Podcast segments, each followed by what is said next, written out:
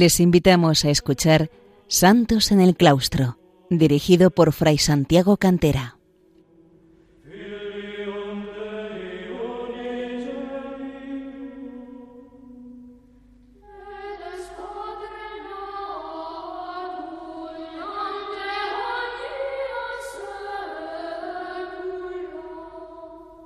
Bienvenidos, queridos oyentes de Radio María, a un programa más de Santos en el Claustro, dedicado a los santos y las santas que han brillado en la vida monástica desde el siglo IV hasta nuestros días.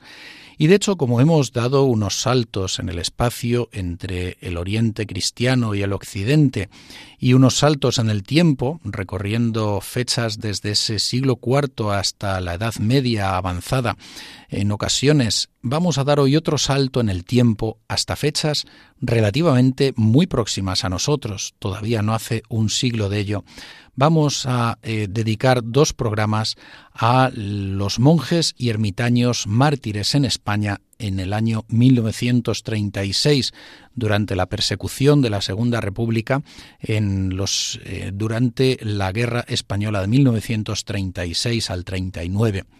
La vida monástica en España quedó extinguida durante un importante lapso de tiempo en 1835, cuando la desamortización liberal del ministro Juan Álvarez Mendizábal clausuró los monasterios de monjes, así como todas las demás casas de comunidades religiosas masculinas, incautándose de sus bienes en lo que constituyó un auténtico expolio que, para colmo, porque se realizó muy mal, no sirvió para resarcir, resarcir unas arcas del Estado que atravesaban una situación muy difícil.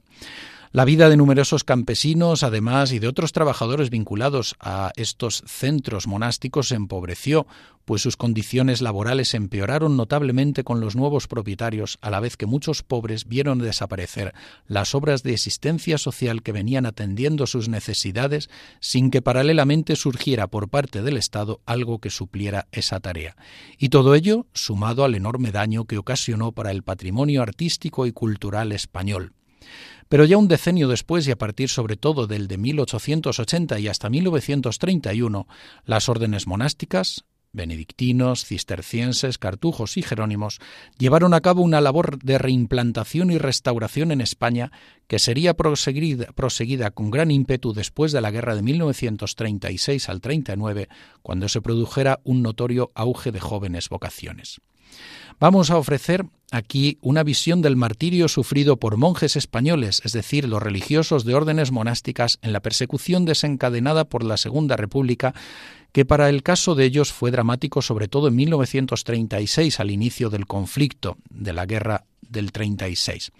Dentro del panorama general del martirio padecido por la Iglesia en España, los monjes mártires representan un pequeño porcentaje, ya que también su número era relativamente menor, y porque bastantes de sus monasterios quedaron en la zona nacional, pero no por ello dejan de ofrecer algunas páginas martiriales realmente maravillosas.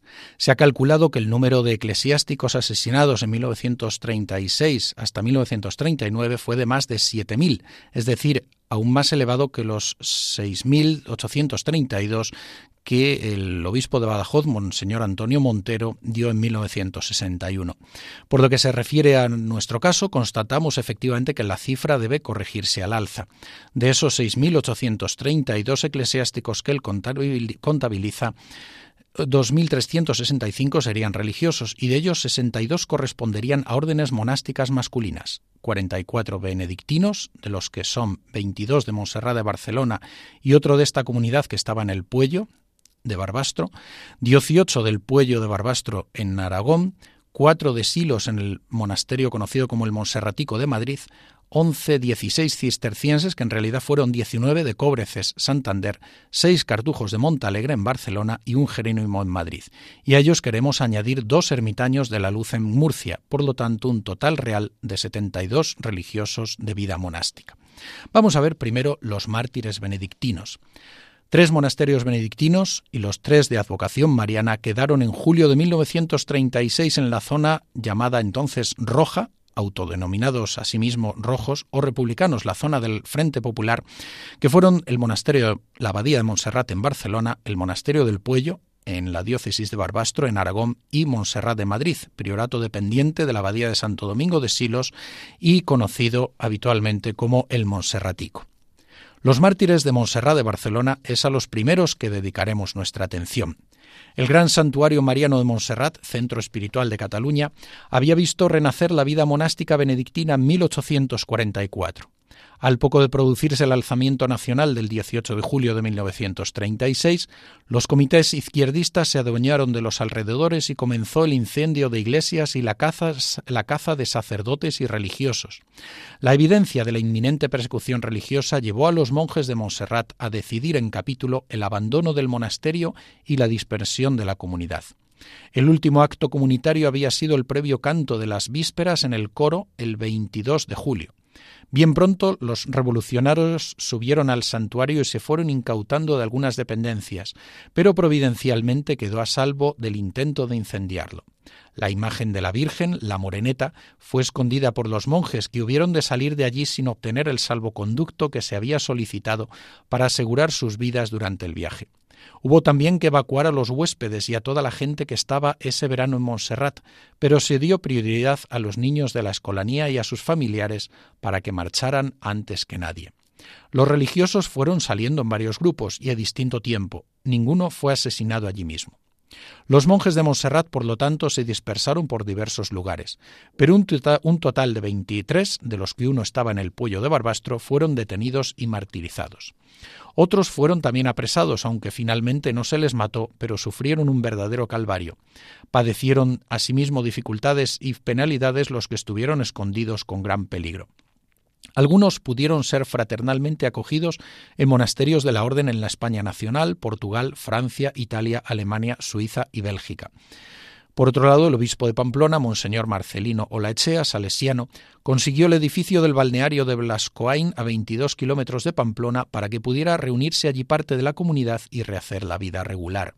Además, muchas otras personas ayudaron a los monjes en la medida de sus posibilidades, y una vez concluida la guerra, se restauró de lleno la vida benedictina en Montserrat. Centrándonos más en los mártires, asesinados entre el verano de 1936 e inicios de 1937, hay que decir que llama la atención la gran diversidad de edades, desde los 18 años de don Hildebrando Casanovas hasta los 82 del padre José María Fontseré. Sus martirios no se produjeron en el santuario, sino en distintos sitios, al ser reconocidos como religiosos, apresados y asesinados. Así, a pesar de la autorización y supuesta protección que tenían siete monjes, cuatro padres, que eran José María Fonseré, Domingo María González, Juan María Roca y Ambrosio María Busquets, y dos hermanos coadjutores, Eugenio María Erauskin y Emiliano María Aguila, y un benedictino visitante, padre Plácido María Feliu, para residir en un piso de la Ronda de San Pedro de Barcelona, fueron sacados en la noche del 19 al 20 de agosto por un grupo de milicianos, uno de los cuales, después de proferir una blasfemia, empujó cruelmente al anciano padre Fonseré y le tiró por las escaleras de la vivienda donde se había refugiado porque las bajaba con dificultad. A continuación les dieron el paseo nocturno y los fusilaron en el cruce de la calle dels Garrofers con la avenida de la Victoria. Los cadáveres abandonados pudieron ser reconocidos y amortajados en el depósito del hospital clínico y transportados el domingo siguiente en siete ataúdes hasta el cementerio, donde fueron enterrados en nichos cedidos por amigos de Montserrat. Incluso un benedictino disfrazado entre la gente pudo rezar un responso individual. Menos suerte tuvieron los restos mortales de otros monjes, como el padre Odilón María Costa, don Narciso María Vila y don Hildebrando María Casanovas, que desaparecieron en la estación del ferrocarril de la Plaza de Cataluña y aparecieron muertos en el depósito del clínico el 29 de julio, sin que nadie los reclamara, siendo así arrojados a una fosa común del cementerio sudoeste de Barcelona. De los 23 mártires monserratinos, uno fue asesinado junto a la comunidad del Puello, como se ha dicho. 19 eran catalanes, tres castellanos y uno vasco. Varios destacaban en el aspecto cultural e intelectual, como el padre Luis Palacios, orientalista, catedrático en Roma, autor de variosas gramáticas de lenguas semíticas, o el latinista padre Domingo González, o el helenista padre Odilon Costa, también el historiador padre Beremundo Boqué, los compositores padre Ángel Rodamilans, don Francisco Sánchez y el hermano Ildefonso Civil, y el musicólogo padre Juan Roca. En los oficios artesanos del monasterio cabe resaltar las figuras del sastre hermano María Jordá y el impresor hermano Eugenio María Eurauskin. Es precioso constatar la disposición martirial con que los monjes de Montserrat afrontaban todo lo que pudiera acontecerles, incluso hasta la muerte, como efectivamente sucedió en el caso de los mencionados veintitrés. Conforme a los testimonios recogidos para la causa de beatificación y canonización, el padre prior don Roberto Grau aseguraba que mi corazón se encuentra en una dulcísima expectación y que aceptaba ciegas la voluntad de Dios. El padre Fulgencio Alvareda, al ser detenido en Tarrasa, afirmó ofrecer su vida a Dios por la salvación de España. El padre Domingo González indicó al hermano de un monje que yo ya he ofrecido mi vida a Dios cuando entré en religión y de muy buen grado le daré, la daré por él si llega el momento. El padre Odilón Costa manifestaba repetidamente a un compañero su extraordinario deseo del martirio. El profeso temporal don Narciso María Vilar decía a algunos compañeros ¿Cómo me agradaría ser mártir? El hermano Emiliano María Aguilá, conversando con un compañero del servicio militar a principios de 1936, le dijo estar seguro de, seguro de que habría persecución y que presentía que él no se libraría de la muerte, lo cual, en vez de perturbarle, le hacía estar contento porque moriría por Dios. Sus nombres dignos de ser recordados son los siguientes: los padres Roberto María Grau, prior, Fulgencio Alvareda, mayordomo, José María Fonseré, Pedro Valmillana, Domingo González, Juan Roca, León Alesanco, Luis Palacios, Ambrosio María Busquets, Plácido María Feliu, Odilón María Costa, Ángel Rodamilans, Sebastián María Feliu, Beremundo María Boqué y Raimundo Yadós, que residía entonces en el Puello y fue asesinado en Barbastro, aunque era profeso de Montserrat. También los clérigos don Francisco Sánchez, don Narciso María Vilar y don Hildebrando María Casanovas, y los hermanos Bernardo Vendrell, José María Jordá, Ildefonso Civil, Eugenio María Grauskin y Emiliano María Aguilá. La beatificación tuvo lugar el 13 de octubre de 2013 en Tarragona por el Papa Francisco, destacando como legado al cardenal Angelo Amato, prefecto de la Congregación para las Causas de los Santos. Vamos a escuchar ahora conto gregoriano de los monjes de la Abadía de Silos y continuamos.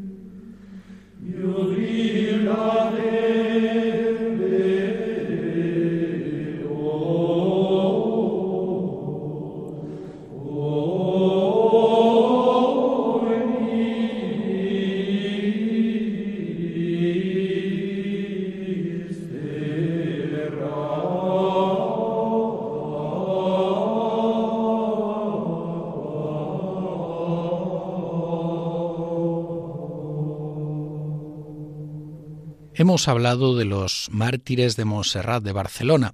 Vamos ahora a ver uno de los episodios martiriales más hermosos e impresionantes entre los monjes españoles, el padecido por la comunidad benedictina de Nuestra Señora del Puello, el monasterio entonces asentado sobre este montículo y santuario mariano a las afueras de Barbastro, la diócesis que en proporción sufrió la más feroz persecución religiosa, 88% del clero de la diócesis asesinado. Los benedictinos habían llegado a él en 1890 y enfocaron, la fundación en gran medida para la formación de los monjes que habrían de ir a la misión que tenían en Australia y que había sido comenzada por la gesta evangelizadora del benedictino gallego don Rosendo Salvado. Para conocer lo sucedido en 1936 es fundamental el testimonio aportado por el padre María Gil, monje después en la abadía de Leire, en Navarra, y entonces uno de los niños colegiales en el monasterio que salvó su vida. También otros juniores o profesos temporales y los otros cinco colegiales que había se salvaron, así como dos hermanos legos, uno de ellos de nacionalidad francesa, que había sido testigo de la vida carcelaria de los dieciocho mártires, diecisiete del Puello y uno de Montserrat de Barcelona, como también hemos referido. Previamente a producirse el alzamiento nacional del 18 de julio de 1936, los monjes del Puello sabían bien que el martirio les podía llegar, dado el ambiente de anticlericalismo violento que se masticaba en las izquierdas revolucionarias. Cuando el padre Honorato Suárez se despidió por última vez de sus padres y la madre le sugirió que marchara al extranjero, pues él estaba convencido de que les matarían, contestó No, mamá, ¿le parece poco bonito morir por Dios y subir al cielo? Y el padre Mariano Sierra, al despedirse de una vecina de Barbastro el 15 de julio, le dijo, Si no nos vemos más, hasta el cielo. La noticia del alzamiento nacional llegó al monasterio el día 20 por la mañana y se comunicó a la comunidad casi de inmediato al acabar la Santa Misa conventual. El joven prior, don Mauro Palazuelos Maruri, de 33 años, convino con sus monjes en dar permiso para que abandonaran el Puello quienes lo deseasen y que buscasen refugio donde mejor les pareciera. Pero sólo unos pocos optaron en firme por estos, por esto, algunos de los cuales, sin embargo, darían finalmente su sangre por Cristo. Los demás permanecieron y prosiguieron la vida comunitaria. El día 21 fue detenido el primer monje y el resto resultó apresado el 22 por la tarde. Acusaban a los religiosos de esconder armas, algo que era del todo falso, pero que era creído por los milicianos del Frente Popular, quienes por eso no se atrevían de primeras a asaltar el monasterio. El grupo fue conducido primero a una propiedad de la comunidad, el Mesonet, y al día siguiente al colegio de las escuelas pías de Barbastro, donde estaban recluidos también la mayoría de los 51 claretianos y la propia comunidad de trece escolapios, a todos los cuales se uniría el obispo de la diócesis, don Florentino Asensio Barroso, el día 23. Todos ellos serían cruelmente martirizados. Los seis colegiales benedictinos de entre 12 y 15 años de edad fueron primero encerrados también con ellos, pero el día 23 de agosto el Comité Revolucionario de Barbastro, movido por fin por algo de humanidad, los separó y finalmente se pudieron salvar, si bien alguno de los jefes rojos intentó que corrieran la misma suerte que los mayores porque decía ellos mismos se lo han buscado al no quererse separar de la comunidad. La penosa vida carcelaria llevó a las tres comunidades con el obispo a verse unidas y hermanadas, y en la medida en que pudieron los monjes celebraron la Santa Misa escondidas y cuidaron sus prácticas piadosas y la confesión sacramental. El 26 de julio comenzaron en Barbastro las ejecuciones de ciertas personas por su condición de católicos, concretamente unos jóvenes seglares de Acción Católica y el hermano benedictino Vicente Burrell. El 9 de agosto fue asesinado el obispo con otros más, posiblemente entre ellos el benedictino padre Mariano Sierra, o bien este ya el día 2. A partir de esa fecha comenzaron las sacas y los consiguientes asesinatos. La mayoría de los monjes del Puello sufrió el martirio en la madrugada del 28 de agosto. La señal de que la hora era inmediata fue la separación de los colegiales respecto de la comunidad por el Comité Revolucionario, un hecho a la vez doloroso y grato pues la relación de afecto era muy estrecha, pero se sabía que seguramente los niños salvarían sus vidas al haberse tomado esa decisión. En el colegio de los Escolapios no quedaban ya más que doce religiosos de este. A uno se le había liberado, y los quince monjes, pues los otros tres asesinados lo fueron en fechas anteriores por no hallarse entre los encarcelados. La brutalidad era evidente y los verdugos no, no dudaron en decir a los niños recién separados Pronto mataremos a los de arriba, no obstante, a pesar de la separación, el padre Yadós hizo alguna visita furtiva a los colegiales, quienes, aunque aparte, aún seguían presos. La vida religiosa comunitaria preparó magníficamente a los escolapios y a los benedictinos para la muerte en las horas finales. Los escolapios incluso celebraron el 27 de agosto la fiesta de su fundador, San José de Calasanz, precisamente aragonés. A las doce de la noche, sin previa forma de juicio alguno, los milicianos irrumpieron en la estancia de los monjes y los sujetaron con una larga soga. El prior don Mauro dio la absolución a todos y los sacerdotes se la dieron entre sí. Fueron subidos a un camión en el cual enseguida comenzaron a gritar Viva Cristo Rey, viva la Virgen del Pilar, viva la Virgen del Puello. Las blasfemias de los milicianos nada pudieron contra los vivas y las alabanzas de los monjes, como han testificado muchos vecinos de Barbastro, ni tampoco los, los, terribles culatazos de fusil que comenzaron a propinarles y que llegaron a romper los dientes de algunos y a herirles duramente en la cabeza. Los monjes, al poco de bajar del camión en las cercanías de la ciudad, llevados como mansos corderos, perdonaron a sus verdugos, quienes les maltrataron y les dispararon. Preciosa es la muerte del prior don Mauro, que con gran serenidad no dejó este mundo sin despedirse mirando a mi madre, la Virgen del Puello, y entonándole la salve Regina. Asimismo, un testimonio bien elocuente y bonito son las cartas que escribió el hermano Aurelio Ángel Boix Cosials, recién profeso solemne a sus 21 años, y sobre todo la dirigida a sus padres y a su hermano. En todas ellas expresaba su gran felicidad por poder morir mártir de Cristo. La lista de los mártires es la siguiente. Padres Mauro Palarzuelos Maruri, prior, nacido en 1903, Honorato Suárez Río, subprior y prefecto de juniores, Mariano Sierra Almázor, Raimundo Lladós Salud, Leandro Cuesta Andrés, Fernando Salinas Romeo, Domingo Caballebrú, Santiago Pardo López, Ildefonso Fernández Muñiz, Anselmo María Palau Sin y Ramiro Sanz de Caldeano Mañeru, don Rosendo Dona María Valencia, don Lorenzo Ibáñez Caballero, don Aurelio Boix Cosials, hermanos Lorenzo Santolaria Ester, Lorenzo Sobrevia Cañardo, Ángel Fuentes Boira y Vicente Burrell en Juanes. Por su origen geográfico, nueve eran aragoneses, cuatro castellano viejos, dos navarros, dos catalanes, un asturiano y un santanderino, el prior, el padre Mauro. La beatificación tuvo lugar el 13 de octubre de 2013 en Tarragona eh, por decreto del Papa Francisco y llevándola a cabo el cardenal Angelo Amato como prefecto de la Congregación para las Causas de los Santos. Hemos aludido a las cartas del hermano Aurelio y creo que es eh, interesante recogerlas por la preciosidad con que eh, reflejan ese espíritu martirial un joven de un rostro sereno que llama la atención, de 21 años, que vistió el hábito benedictino en el monasterio del Puello el 12 de octubre de 1929, hizo sus votos temporales en 1930 y los solemnes el 11 de julio de 1936. Estudió en el Pontificio Ateneo de San Anselmo de la Orden de San Benito en Roma y junto con los otros 17 monjes de su comunidad que hemos referido, fue apresado por los verdugos y con el grito de Viva Cristo Rey marchó hacia la muerte. Preciosa es la carta dirigida a sus padres y su hermano, que dice así, comienza con la cruz y el lema Pax de la Orden, paz. Pax, a mis queridos padres y hermano desde el convento de padres escolapios de Barbastro a 9 de agosto de 1936. Padre, madre y hermano de mi corazón, si esta carta llega a sus manos, el portador de la misma les enterará de todo el proceso. Yo me limito a unas líneas. Hace dieciocho días que estamos casi todos los del Puello detenidos en esta prisión. A pesar de las garantías que se nos dan, como medida de prevención quiero dedicar unas palabras a los seres que me son más caros. En noches anteriores se han fusilado unas sesenta personas, entre ellas muchos curas, algunos religiosos, tres canónigos y esta noche pasada al señor obispo. Conservo hasta el presente toda la serenidad de mi carácter, más aún miro con simpatía el, el trance que se me acerca.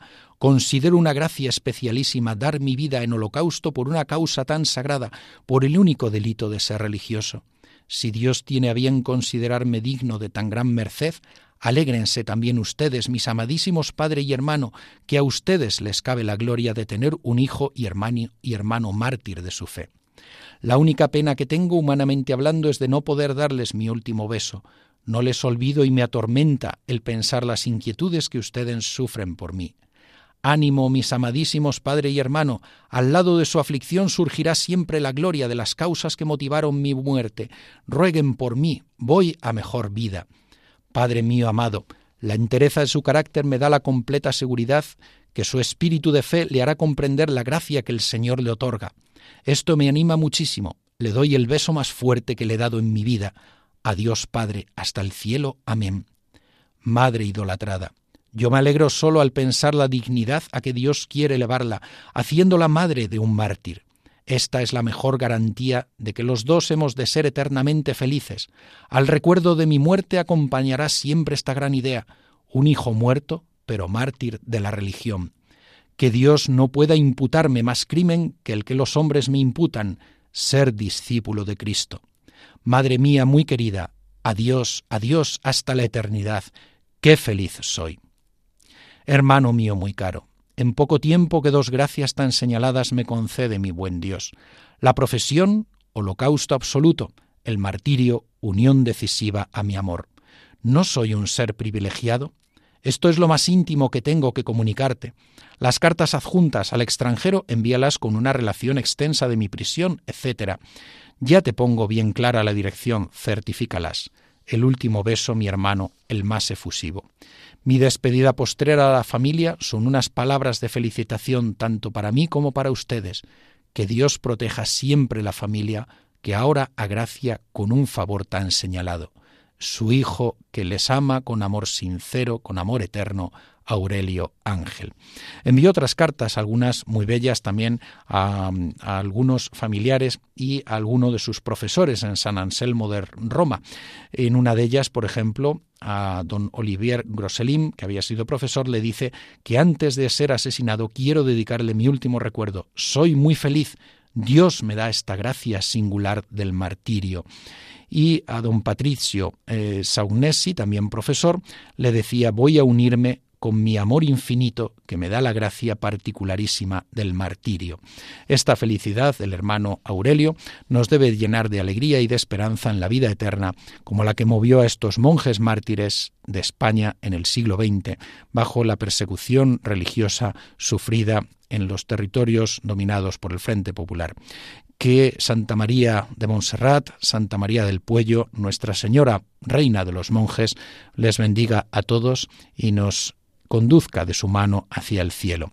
Queridos oyentes de Radio María, pueden escuchar este programa en el podcast y también pueden escribir a la dirección santosedelclaustro arroba radiomaria.es santosedelclaustro radiomaria arroba punto es.